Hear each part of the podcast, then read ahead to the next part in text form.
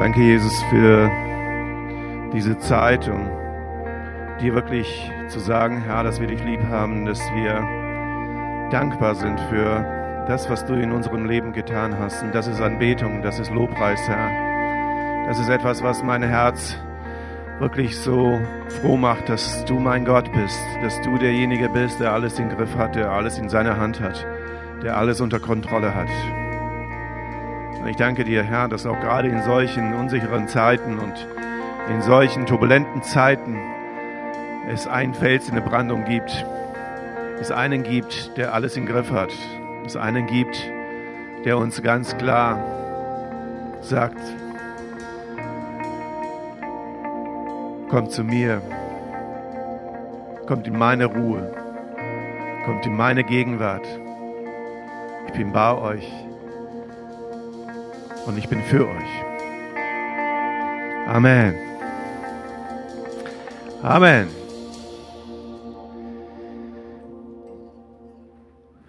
Morgen allerseits hier, die ihr hier seid und auch zu Hause im Livestream.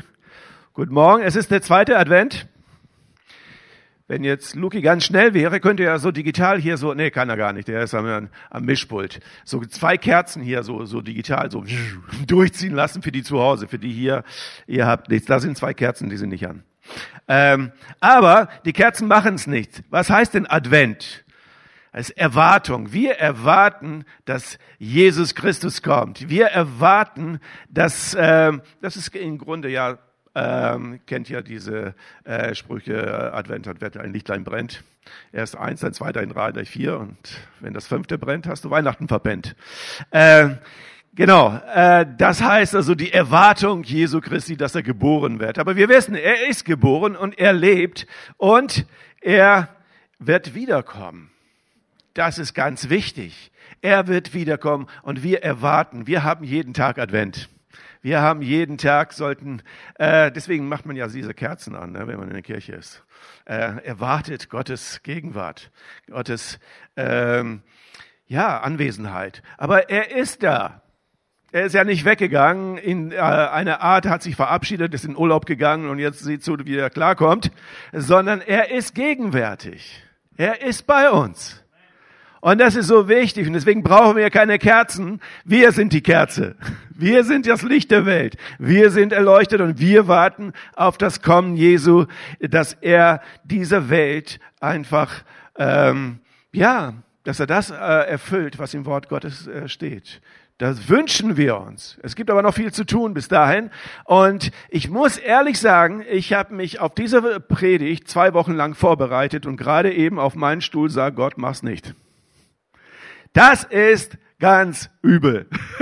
ich sag euch das. Das ist äh, ja äh, ein Teil äh, muss ich machen, weil es letztendlich auch damit zu tun hat mit dem, was Gott mir vorhin gezeigt hat. Ich habe vor, äh, vor ein paar Tagen äh, als wir, na gut, eine Woche her ist es schon. Ähm, ich will jetzt nicht weit ausschweifen, weil ich muss diese Gedanken zusammenkriegen. Also es ist nicht so leicht, wenn man so spontan bestimmte Dinge auch umsetzen muss. Ähm, vor einer Woche, als wir nun noch darüber gesprochen haben, wie wir das mit dem äh, Adventskalender machen, mit diesen Videos in YouTube und so, das könnt ihr euch alle anschauen. Ähm, da habe ich mit Manuel gesprochen und habe ihm einen Film gezeigt, Joanna auch, einen Film gezeigt über die Geburt Jesu. Ähm, ich meine, Matthäus 2 äh, steht das drin. Äh, und ihr kennt ja noch diese Geschichte der heiligen drei Könige oder die drei aus dem Morgenland, die Weisen aus dem Morgenland. Und ähm, da gibt, gab es einen Film, äh, der leider nicht ähm, von einer äh, christlichen Gemeinschaft ist, ähm, der ich unbedingt irgendwie so groß vertrauen würde, aber egal, die haben es gut gemacht. Und ich werde das vielleicht sogar diesen Clip, einen Teil davon werde ich vielleicht in meinem äh, Adventskalender machen. Und genau diesen Gedanken hat Jesus mir heute Morgen einfach gezeigt, was das bedeutet. Und jetzt muss ich natürlich alles hier umschmeißen, was ich hier habe, und eigentlich mit einem Bibelvers anfangen. Den haben wir da, deswegen habe ich gesagt, ich muss auch einiges aus dem hier rausholen. Ähm, und zwar ähm, aus Lukas 9, 1 bis 6 und den Vers 10. Das schauen wir uns einfach mal an, was da so steht. Die Aussendung der Zwölf. Er rief aber die Zwölf zusammen und gab ihnen Gewalt und Macht über alle Dämonen und dass sie Kranke heilen können. Und sandte sie aus, zu predigen das Reich Gottes und zu heilen die Kranken. Und er sprach zu ihnen, ihr sollt nichts mit auf den Weg nehmen, weder Stab, noch Tasche, noch Brot, noch Geld. Es soll auch einer nicht zwei Hemden haben. Und wo ihr in das Haus geht, da bleibt, von dort zieht weiter und von dort zieht weiter. Und wenn sie euch nicht aufnehmen, dann geht fort aus dieser Stadt und schüttet den Staub von euren Füßen zum Zeugnis gegen sie. Und sie gingen hinaus und zogen von Dorf zu Dorf, predigten das Evangelium und halten an, äh, und halten an allen Orten. Jetzt gehen wir in den zehnten Vers, da kamen sie wieder zurück und dann sagten sie, und die Apostel kehrten zurück und erzählten Jesus, wie große Dinge sie getan hatten. Das ist einmal so der Einstieg in die ganze Geschichte. So, jetzt zu diesem Clip.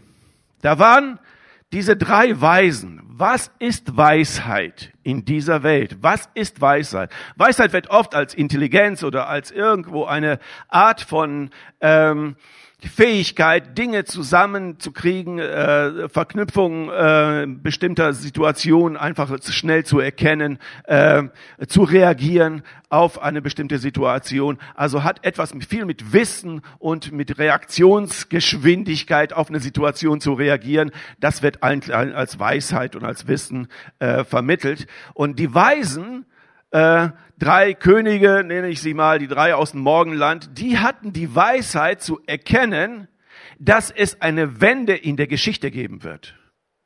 Eine Wende, die so gravierend ist, dass sie sich auf den Weg gemacht haben, einen langen Weg auf sich genommen haben, dorthin zu gehen, um diese Veränderung zu sehen. Und sie wussten, das wird ein Kind kommen. Es wird ein Kind kommen in dieser Welt, was alles verändern wird. Und jetzt ist das, was Gott mir gesagt, äh, gezeigt hat. Du bist das Kind, was diese Welt verändern soll.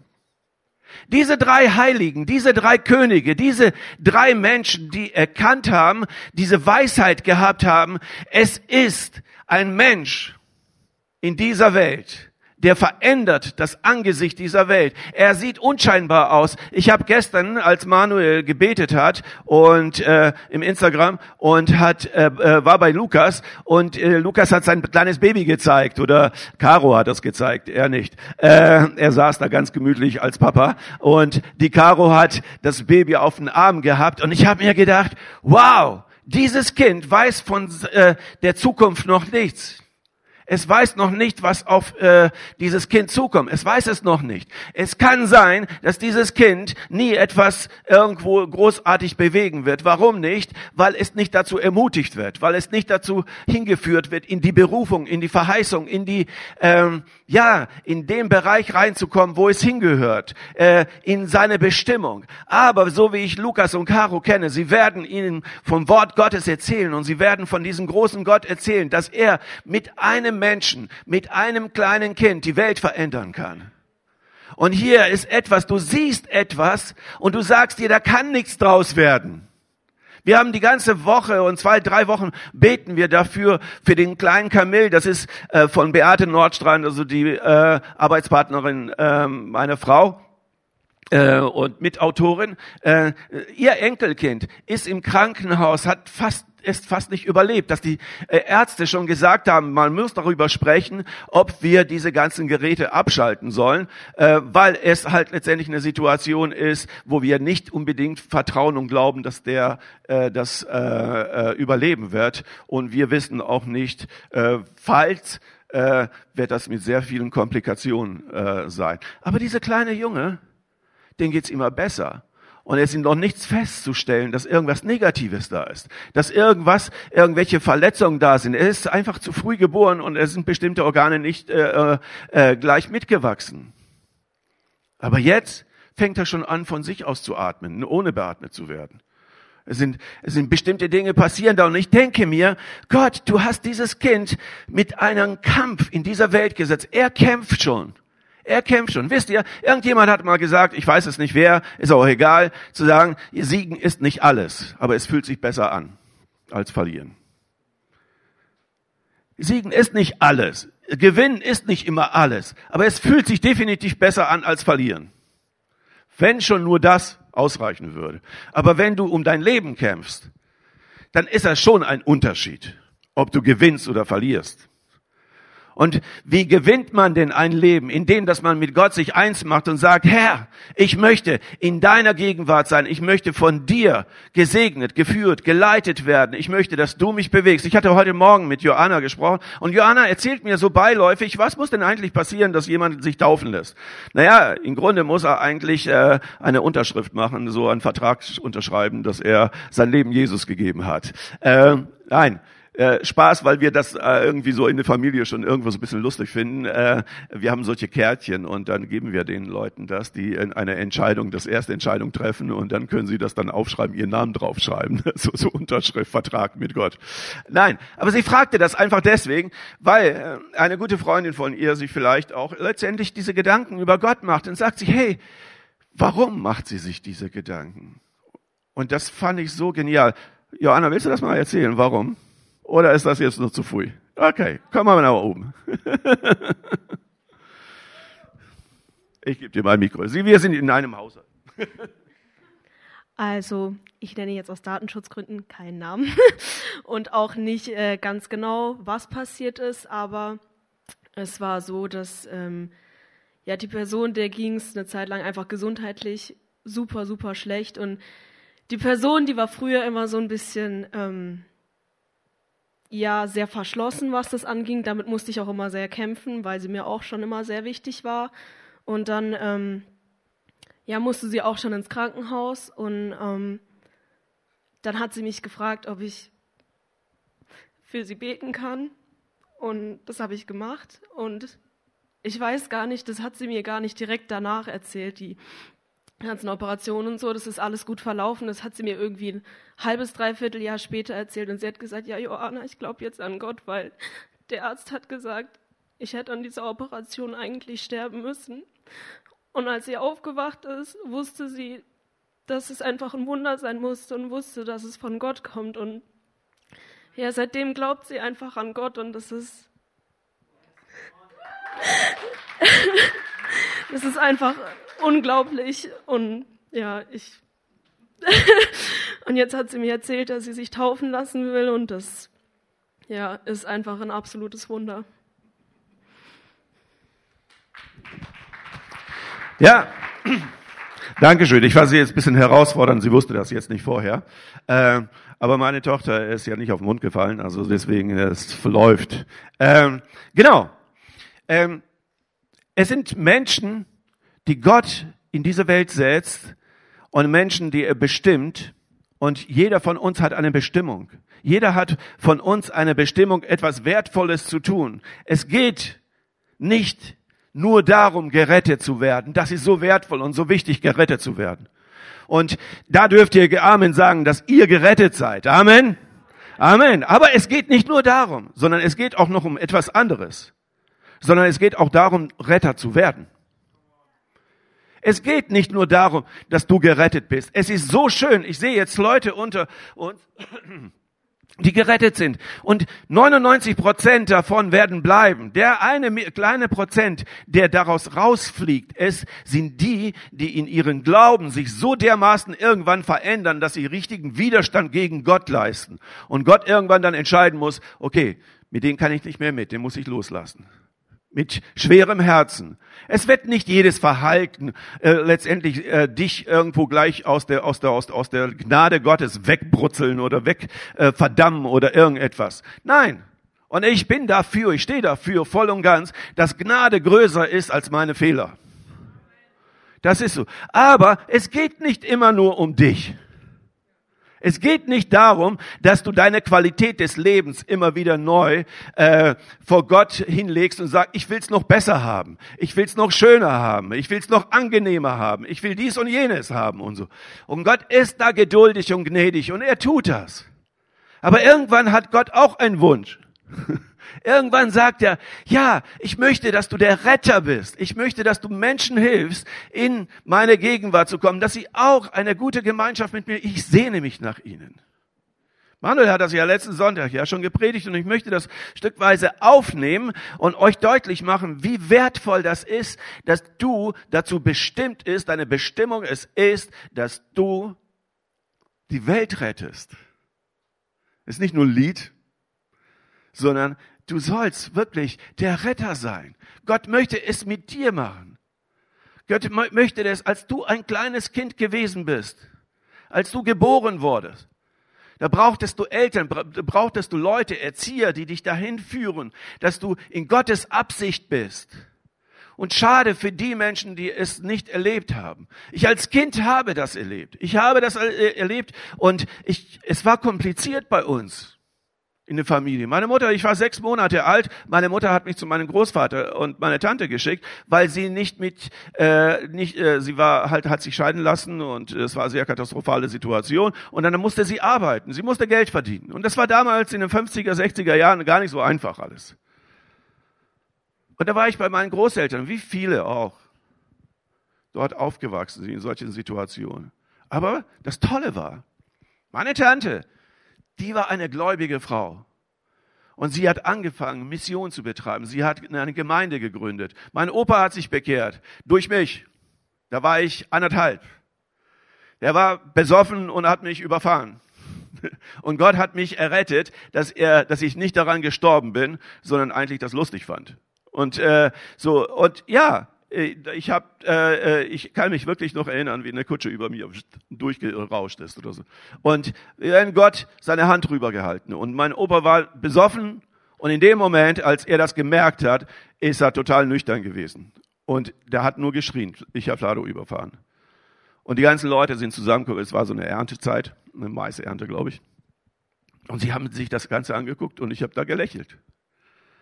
Es war gar nichts. Und er hat ab diesem Zeitpunkt hat er aufgehört zu trinken und alles und hat angefangen, mit Gemeinde zu bauen. So bin ich die dritte Generation Pastoren, Gemeindegründer. Mein Onkel, mein Cousin hier, Schlagzeug hier, das ist auch letztendlich, Kiki ist auch schon die zweite, dritte Generation Glaubenshelden äh, äh, sozusagen. Sein Vater, der hat Höhen und Tiefen erlebt oder sowas im Glauben, von klein auf, immer in der Gemeinde geführt. Mein Onkel war Pastor, über fünf Gemeinden hatte ich sie geleitet. Und heute ist er halt letztendlich genießt, aber auch natürlich auch äh, nicht unbedingt immer so körperlich. Geistlich schon, aber körperlich geht's ihm dann auch nicht so gut. Da fragt man sich, Gott, was, was muss passieren, dass das auch ein bisschen äh, sich verändert, dass auch er körperlich äh, wieder fit ist. Aber er ist ganz genügsam. Er sagt, ah, wisst ihr, eins ist sicher, äh, den Tod kannst du nicht entgehen. Er wird kommen. Also warte ich. Bis jetzt ist er noch nicht da. Äh, der Punkt, worauf ich hinaus will, als ich klein gewesen bin, keiner hätte viel auf mich gegeben. Meine Mutter zerstörte Familie war nicht besonders die Situation, war nicht besonders irgendwo eine Zukunft, äh, die rosig war. Und dann kommt die Zeit und du sagst dir, hey, äh, ich bin in der Gemeinde aufgewachsen, zwölf Jahre da gewesen, mit äh, als Kind immer dabei gewesen, bin unter den Stühlen geschlafen, wenn die gepredigt haben und so, war langweilig halt. Ne? Passiert manchmal. Äh, die haben stundenlang gebetet. Ich konnte nicht auf den Knien so lange. Das, man hat damals noch gekniet beim Beten. Konnte ich nicht. Aber ich war im Haus Gottes. Es war das Versprechen meines Großvaters, er baut ihm eine Kapelle. Er hatte angefangen, eine Kirche zu bauen. In meinem Leben war es so, dass ich dann äh, mit zwölf rausgekommen bin, bin zu meiner Mutter, die war damals noch nicht bekehrt und gläubig, später wurde sie es. Ähm, und als ich dann dahin gekommen bin, auf mir lag eine Berufung, eine Bestimmung Gottes. Und viele hatten das prophetisch auch gesagt, dass ich Menschen das Wort Gottes verkündigen soll. Der Einzige, der es nicht wollte, war ich. Alle aus meiner Familie, ja, die haben das alle gesehen. Nur ich nicht. Ich wollte es nicht. Ich habe mich dagegen gewehrt. Ich wollte es nicht. Ich bin nicht der beste Redner. Ich bin nicht der beste äh, äh, Satzbilder und was weiß ich, der interessanteste Motivationstrainer, keine Ahnung, was auch immer. Und das war für mich so eine Vorstellung. Das muss ich immer sein. Und es ist, entspricht nicht vielleicht immer jeglicher Vorstellung, äh, so muss das funktionieren. Und für mich war es einfach, nee, das ist nicht meins. Aber Gott hat nicht losgelassen. Und irgendwann, als ich tief in den Drogen und in allen den ganzen Mist gewesen bin, mit 25 Jahren am Ende meines Lebens schon gewesen bin, sagt Gott, so jetzt ist eigentlich das eine Prozent erreicht. Entweder oder. Entweder bleibst du jetzt noch in meiner Gnade, du hast jetzt meine Gnade genug ausgekostet und ausprobiert, jetzt musst du dich entscheiden. Und ich habe mich entschieden, weil ich wusste ganz genau, wenn ich das nicht mache, überlebe ich den nächsten Tag nicht. Und Gott hat mich zum Schlafen gelegt und ich habe geschlafen, bin nächsten Tag aufgewacht. Mein Leben war total verändert. Ich war frei von Drogen, ich war nicht, äh, ich war abhängig, sieben Jahre, acht Jahre lang. Ich habe äh, äh, ich hab Heroin genommen, ich habe Kokain genommen, ich habe alles genommen, was irgendwie äh, abhängig macht. Alles. Und nicht einmal, so als Test, sondern über acht Jahre und von einem Tag auf den anderen nie einen Entzug gemacht, nie irgendetwas äh, psychologische, was weiß ich, ja, vielleicht ist das auch ein Problem. Okay, äh, Spaß beiseite. Aber nie irgendwelche Beratungen oder irgendwelche Sachen gemacht. Gott hat mich von einem Tag auf den anderen geheilt. Heißt nicht, dass das immer so ist. Aber ich möchte es einfach nur deutlich machen. Gott tut es. Und ich habe das erlebt mit Gott, wie er handelt. Und in dem Moment wusste ich ganz genau, er hat mich auf meine Kindheit versetzt und gesagt, weißt du noch, was deine Berufung ist? Und dann war es trotzdem noch ein Kampf. Weil gesagt, schau mich doch mal an, ich bin 25, ich habe das meiste in meinem Leben verpasst. Was soll ich den Menschen erzählen? Was soll ich ihnen, was soll ich, ich soll jetzt noch zur Schule, soll ich jetzt noch studieren und all so ein Zeugs? Ja, hab ich, nee. Und dann habe ich Heike kennengelernt das war schon irgendwo schon toll. Äh, und dann haben wir, haben wir geheiratet. Und da war ich drei Jahre am Kämpfen mit mir. Ja, ich weiß, ich sollte auf die Bibelschule, aber ich wurde immer älter. Und da war ich schon 29, 30. Und dann sollst du auf die Bibelschule gehen. Boah, ich sag euch. Und dann lernst du. Und dann erzählen dir Leute, was weiß ich, und du fühlst dich wie so ein Schnösel. Du fühlst dich in so eine Schule, denkst du dir, okay, die wollen dir jetzt Glauben beibringen. Ich bin aufgewachsen mit dem ganzen Zeug und, und, und, und mir wurde gute Nachtgeschichten wurden aus der Bibel gelesen. Äh, es gab kein Fernsehen, kein Radio, das war Teufelszeug und so. Also wir waren schon Hardliner, was das anbetrifft. Aber Gott hat äh, mich immer wieder darauf aufmerksam gemacht, mach das, zieh das durch. Und ich bin dankbar für Heike, dass sie auch dabei war, weil sie war nämlich der andere Seite von Gott. Sie war die Realität, die mich dazu getrieben hat. So, du gehst und du machst. ja, also bin ich echt dankbar für meine Frau. Ähm, es gab viele Zeiten, wo ich gesagt habe, ich habe keinen Bock mehr. Und nun mittlerweile bin ich schon fast 30 Jahre dabei. Danke. ja, was will ich damit sagen? Vor 30, 35, 40 Jahren hätte keiner darauf gewettet. Die meisten, vor 40 Jahren hätten die meisten Leute gesagt, vergiss es. Also der wird ganz, ganz armselig enden. Der wird, der wird seinen 30. Lebensjahr nicht erleben. Weil die meisten aus meinem Umfeld es nicht getan haben. Die meisten damals in Anführungsstriche Freunde, die ich äh, mit 20 hatte, die sind eigentlich meistens, also die sind fast alle tot. Oder in der Psychiatrie immer noch. Das ist meine Geschichte, meine Bestimmung. Gnade Gottes, sie ist bei dir. Manchmal gehst du durch dunkle Zeiten, weil du nicht das Licht sein willst, weil du dich nicht deiner Bestimmung oder deiner Berufung ausgesetzt hast. Und du lässt es zu, dass die Dunkelheit über dich herfällt. Aber dann höre ich dieses Wort, was Jesus an seine Jünger sagt. Hey, passt auf, ich werde euch Vollmacht geben und ihr sollt handeln. Ihr sollt hinausgehen und ihr sollt Menschen heilen. Er hat nicht gesagt, ihr sollt für sie beten, sondern ihr sollt sie heilen. Ihr sollt Dämonen befreien. Also die Menschen befreien von Dämonen.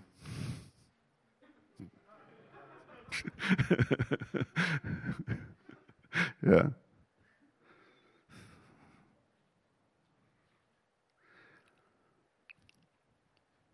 Er hat ihn Gewalt und Macht über Dämonen und Krankheiten gegeben. Die Bestimmung, deine Bestimmung ist gefragt heute.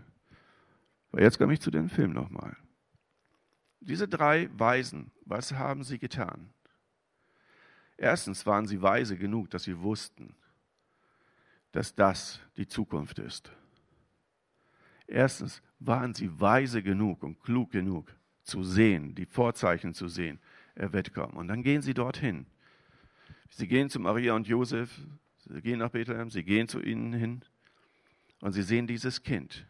Und die meisten, und ihr habt jetzt so, so Kopfkino, so diese, diese Krippe und der Stern und, und was weiß ich denn da, irgendwelche Kameltreiber, äh, die dann äh, vorbeigehen und die Hirten und, und, und, und, und das Baby und äh, alles so schön beleuchtet, weihnachtlich. Äh, und dann seht ihr halt letztendlich, wie die drei Weisen sich da hinknien und äh, äh, äh dieses Räucherwerk, Myrrhe und, und, und Gold da hinlegen und äh, äh, Kinder haben immer gesagt Möhre. Also eine Möhre hingelegt, als sie klein waren. ja, äh, wozu man das andere braucht, außer Gold, weiß ich nicht. Aber äh, äh, es hat biblischen Sinn, weiß ich schon. Aber das ist jetzt nicht entscheidend wichtig. Worauf es aber ankam, ist auf diese drei Personen. Die sahen ein Kind. Und das hat mich so sehr berührt. Das hat mir dieser Film, bisschen, dieser Clip ein bisschen gezeigt. Ich schaue mir das Ganze an und sage sag mir, und Gott sagt, genau so musst du dir das vorstellen. Die Last dieser Welt lag auf diesem Kind. Und er sollte die Menschen von der Last befreien. Und da steht so ein kleiner Junge, ein ganz kleiner Junge. Und diese drei Könige, diese drei Weisen schauen sich diesen kleinen Jungen an und sehen, das ist die Zukunft. Und sie sehen dich vielleicht und sagen, du bist die Zukunft. Sie sehen das und das steht dieser eine, eine weise Mann und, sagt, und, und fängt an zu weinen. Und sagt, ja, das ist es. Das ist die Zukunft. Auf die haben wir gewartet. Diese ganze Strapazen, diesen ganzen Weg, Meinen ganzen Weg bin ich gegangen. Ich habe ich hab hunderte von Jahren habe ich gewartet auf diesen einen Tag, dass dieses Kind kommt. Ich habe nicht eine Kerze angezündet, Advent, Advent, ein Lichtlein brennt. Ich habe nicht irgendwo zu Hause gemütlich am, am, am Feuer, am Kaminfeuer mich zurückgelehnt und zu sagen, er wird kommen, sondern ich bin hingegangen. Ich bin dort hingegangen, wo dieses Kind ist. Weil dieses Kind ist die Zukunft dieser Welt.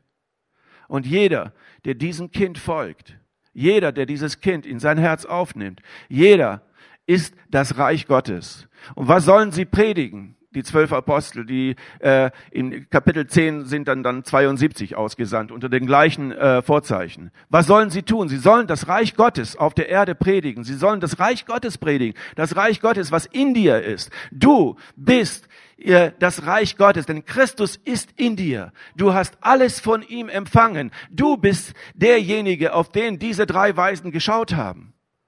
Ich mag mich nicht überheben, definitiv nicht. Ich weiß, wer Jesus ist. Ich weiß, dass er der Retter, der Erlöser der Welt ist. Aber er hat dich angenommen in der Art und Weise, dass Christus in dir ist. Er hat sich vorgenommen, mit dir gemeinsam die, das Ende der Schöpfung zu gestalten. Sie ist noch nicht zu Ende. Sie ist dann äh, zu Ende, wenn Gott gesagt hat, es ist Ende. Aber jetzt bist du derjenige, auf den die Welt schaut. Und deine Botschaft ist, deine Botschaft ist, Jesus lebt. Und Jesus möchte, dass du gerettet wirst. Und Jesus möchte, dass du in Frieden lebst. Was sollten die Apostel tun? Es gab zwei Dinge, die sie tun sollten. Es gab ein Verhaltenskodex wie sie sich zu verhalten haben. Und es gab eine, einen Auftrag. Es gab einen Handlungskodex. Es gab ein Auftrags, äh, äh, eine Aufgabe. Das heißt, die Aufgabe ist, sie sollen Dämonen in die Wüste schicken und die Kranken heilen. Das war die Aufgabe. Und das, die frohe Botschaft predigen. Das Reich Gottes predigen. Das war die Aufgabe. Das Verhalten war, und das ist etwas, was, womit ich die Predigt abschließen möchte. Geht in euch und überlegt euch, wenn diese drei Könige, diesen, diese drei weisen Männer dieses Kind sehen und sehen ihre ganze Zukunft, es wird alles gut. Es wird alles gut. Dieses Kind, dieses Kind. Und ich, ich vertraue darauf, dass Gott meine Zukunft in seiner Hand hält. Dieses Kind wird alles verändern. 2000 Jahre später ist der Weise, der weiß, dass Jesus Christus alles verändern kann, dass er den Frieden hineinbringen kann, dass er alles verändern kann. Wenn du Weisheit suchst, dann such sie nicht in dieser Welt, sondern suche sie bei Gott. Wenn du Weisheit suchst, dann suche sie nicht in der Welt. Jetzt ist der Moment gekommen, wo es nicht darum geht, bin ich erlöst und geht's mir gut, sondern Herr, es geht nicht um mich, sondern ich möchte der Retter sein. Ich möchte, ich möchte mich investieren. Und manchmal ist das schwierig. Ohne Frage.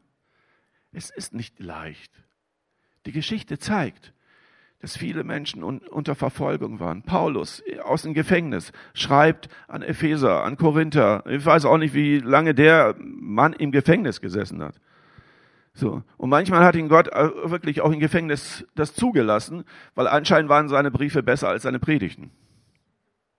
Ja, steht sogar so geschrieben, ja, deine Predigten, okay, pennen wir ein. Aber deine Briefe, die sind immer ganz toll. deine Botschaften sind immer ganz toll. So. Naja, also ist er dann im Gefängnis gewesen und hat dann halt Briefe geschrieben.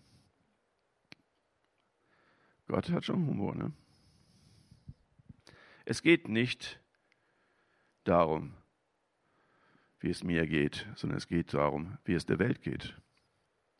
Und die Welt soll erkennen, dass Jesus in dieser Welt gekommen ist. Die Welt soll es an dir erkennen. Wer hat das, wer das gesagt? Glenn, ne? Du bist, nee, weiß ich gar nicht. Wer hat das gesagt? Du bist die einzige Bibel, die die Welt lesen kann? Soll? Andi Sommer, ne? Genau. Du bist die einzige Bibel, die sie lesen. Du bist derjenige. Und das ist dieses Bild. Ich, das hat sich wirklich in mein Gehirn eingebrannt. Das sind diese, diese Weisen. Und sie weinen vor diesem Kind. Und sehen in dem Kind die Zukunft.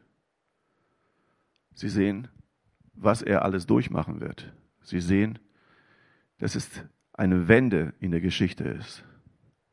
Du bist derjenige, der an erster Stelle die Auftrag bekommen hat von Gott, die frohe Botschaft zu verkündigen, das Reich Gottes zu verkündigen. Also an erster Stelle bist du errettet und dann bekommst du den Sendungsbefehl. Dann bekommst du deine Berufung. Könnt ihr die Folie einfach mit den Berufungen, das ist so Standardberufung, das könnt ihr einfach mal ein Foto machen davon, dann könnt ihr lesen, was alles, äh, wofür wir alles beauftragt sind. Ne? zu Gemeinschaft, zu Freiheit, zu Heilung, äh, einen würdigen Lebensstil, zu Hoffnung, zu ewigen Leben. Ja, und so weiter. Ich möchte abschließen mit diesen Gedanken. Alles fängt damit an, mit der Abhängigkeit von Gott. Es fängt nicht damit an, mit dem, dass du eine, dass du sofort merkst, dass du voll ausgerüstet bist, dass du voll der Hero bist. Als die Jünger ausgesandt worden sind, diese zwölf und die 72, ein Kapitel später, und da achtet bitte darauf. Da gibt es also, es gibt ein Verhaltenskodex. Dieser Verhaltenskodex ist, nimm nichts mit. Wenn du nichts mitnimmst, was sagt dir dann das? Von wem bist du abhängig? Also nimm kein Geld mit, nimm keinen Stock mit, nimm keine Schuhe mit, nimm kein zweites Hemd mit und geh in die Häuser und dann, äh, wenn sie dich aufnehmen, dann wirst du äh, sie segnen, wenn sie dich nicht aufnehmen, äh, Staub von den Füßen und weiterziehen. Ein Verhaltenskodex sagt dir ganz klar, äh, Jesus hat ihnen das auferlegt. Er hat ihnen gegeben. Ich habe euch Macht gegeben. Ich habe euch ganz klare Macht gegeben, Dämonen zu vertreiben, Heil, äh, Kranke zu heilen, das Evangelium zu verkündigen, die frohe Botschaft. Diese Macht ist nicht von uns genommen worden. Steht nirgends drinne, dass sie weg ist. Sie ist immer noch da. Was aber dazu gehört, damit das in Vollendung geschieht, ist einmal, dass ich es annehme und zweitens, dass ich in die Abhängigkeit mit Gott bin. Diese Jünger, sie waren abhängig von Gott. Sie waren abhängig von Jesus. Sie waren abhängig von diesem Kind. Sie waren diejenigen, die sich gesagt haben, okay, ich werde das so machen. Ich werde keine Schuhe mitnehmen, kein Stock, kein äh, Geld, kein, äh, keine Nahrung. Ich werde nichts mitnehmen, sondern ich werde mich darauf verlassen, was Jesus mir gesagt hat. Verlässt du dich auf Jesus oder verlässt du dich auf deine Versorgung? Verlässt du dich auf deine Umstände oder verlässt du dich auf Jesus? Verlässt du dich auf das Wort Gottes oder auf deinen Verstand? Worauf verlässt du dich? Verlässt du dich auf dieses Kind, was unscheinbar ist? Und natürlich wirst du sagen, was kann schon von einem kleinen Kind kommen? Aber durch dieses kleine Kind hat sich die Welt verändert und durch dich kann es weiter zu Veränderungen kommen, bis die äh, Welt zu Ende geht. Du bist der Retter heute. Durch dich wirkt Jesus. Du bist derjenige, der bestimmt, beauftragt ist. Bestimmung ist etwas, ein Plan für die Zukunft haben. Daher Plan für deine Zukunft ist, äh, lass dich ausrüsten mit Gott, von Gott, diese Autorität, was er dir gegeben hat. Du hast die Autorität über Krankheit, du hast die Autorität über die bösen Geister, du hast die Autorität, das Evangelium den Menschen zu verkündigen. Du hast aber vergessen, was es bedeutet, abhängig von Gott zu sein. Lass dich nicht beirren von irgendwelchen Dingen, von irgendwelchen äh, Informationen dieser Welt, sondern sei in den Armen Gottes. Und da möchte ich euch einladen. Lass uns aufstehen. Vater im Himmel, ich bete, Herr, Herr, dass wir, dass wir diesen Gedanken nicht loslassen. Herr, ich sehe diese weisen Männer und ich sehe dieses Kind und er weint und er sagt, ja, endlich. Alle Last fällt ab. Alle Last fällt ab. Wir haben es geschafft. Jetzt ist die Regentschaft des Königs aus dem Himmel. Jetzt ist die Regentschaft Gottes dran. Und dieser König lebt in mir. Dieser Jesus lebt in mir. Es ist der Heilige Geist, der mich führt und leitet. Und ich könnte tagtäglich heulen für diese Gnade, die Gott mir erwiesen hat. Dass ich nicht Gesetze erfüllen muss, dass ich nicht buckeln muss, dass ich nicht irgendwas leisten muss, damit ich eine Anerkennung vor ihm bekomme, sondern ich gehe mit ihm übers Wasser. Ich gehe mit ihm und speise 5000 Menschen. Ich gehe mit ihnen und verkündige das Wort der Erlösung und der Freiheit. Aber es kostet mich was. Es kostet mich was. Es kostet mich die Abhängigkeit von Gott. Es kostet mich die volle Abhängigkeit von Gott. Nur dann kann Gott durch dich wirken. Er wird nicht wirken, wenn du mittelmäßig bist. Er wird nicht wirken, äh, wirken, wenn du denkst, das ist ein Zauberspruch oder das ist irgendein ein, ein Hokuspokus, sondern er wird nur durch die wirken, die sich voll und ganz auf Gott verlassen. Die sich voll und ganz auf den Heiligen Geist verlassen. Die sich voll und ganz auf Jesus äh, verlassen. Und Jesus ist mitten unter uns. Und dieser Jesus hat dir alle Kraft gegeben. Er hat dir alle Vollmacht gegeben und er hat dich wie Schafe unter die Wölfe gesandt. Und du hast einen Verhaltenskodex. Du traust nicht der Welt, sondern du traust Gott. Du hast keine Furcht vor dem brüllenden Löwen, vor dem Wolf, vor den, all diesen ganzen Anfechtungen, von denen hast du keine Angst. Als ich in dieser vorletzte Woche in meiner stillen Zeit war, ich hatte vier, fünf Tage hatte ich Auszeit genommen. Und Manuel hatte das erwähnt. Und ich war irgendwo ein bisschen mit Sorgen beladen. Und Gott fragt mich, ohne dass ich ihm überhaupt erstmal die erste Frage stellen konnte, worum es mir ging. Gott fragt mich, sorgst du dich? Und ich sagte, ja, ein bisschen. Und Gott sagt, ich nicht.